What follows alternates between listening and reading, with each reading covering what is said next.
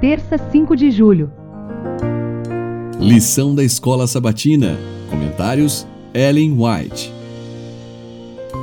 Tema do trimestre: Provados pelo fogo.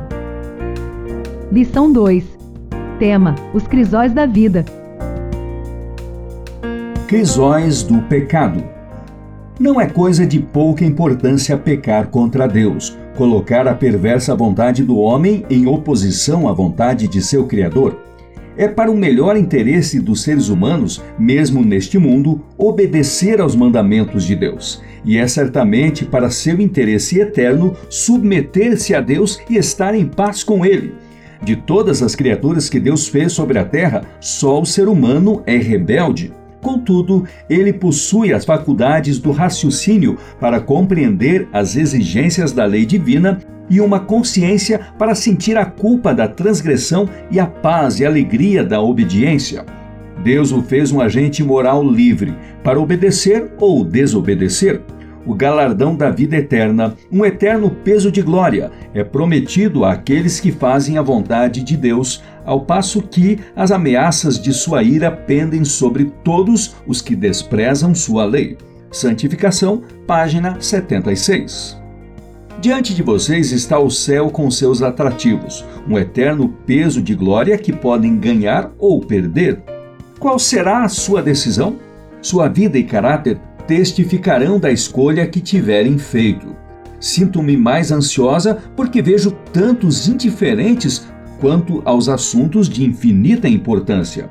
Estão sempre ocupados aqui e ali com coisas de pouca importância e o grande tema é deixado fora de seus pensamentos. Não tem tempo de orar, não tem tempo de vigiar, nem tempo de buscar as Escrituras. Estão muito ocupados para fazer o necessário preparo para a vida futura não podem dedicar o tempo a fim de aperfeiçoar um caráter cristão e, com diligência, assegurar o título ao céu. Sem querer alcançar a vida eterna, precisam ser sinceros e trabalhar com esse objetivo. Glorifiquem a Deus escolhendo seu caminho e sua vontade. Ele será seu sábio conselheiro e amigo fiel e imutável.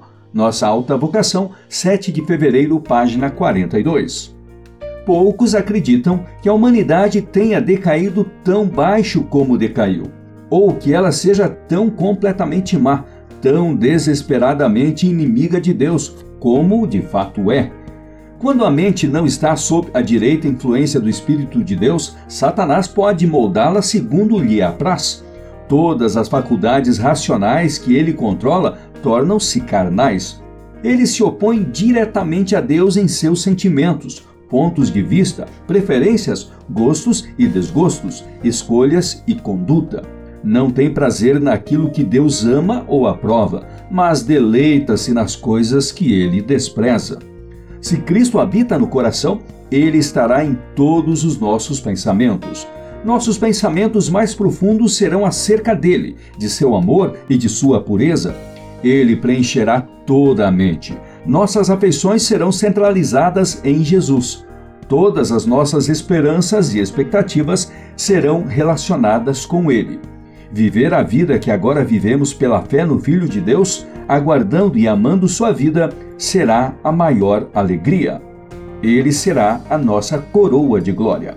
Nos Lugares Celestiais, 5 de junho, página 163.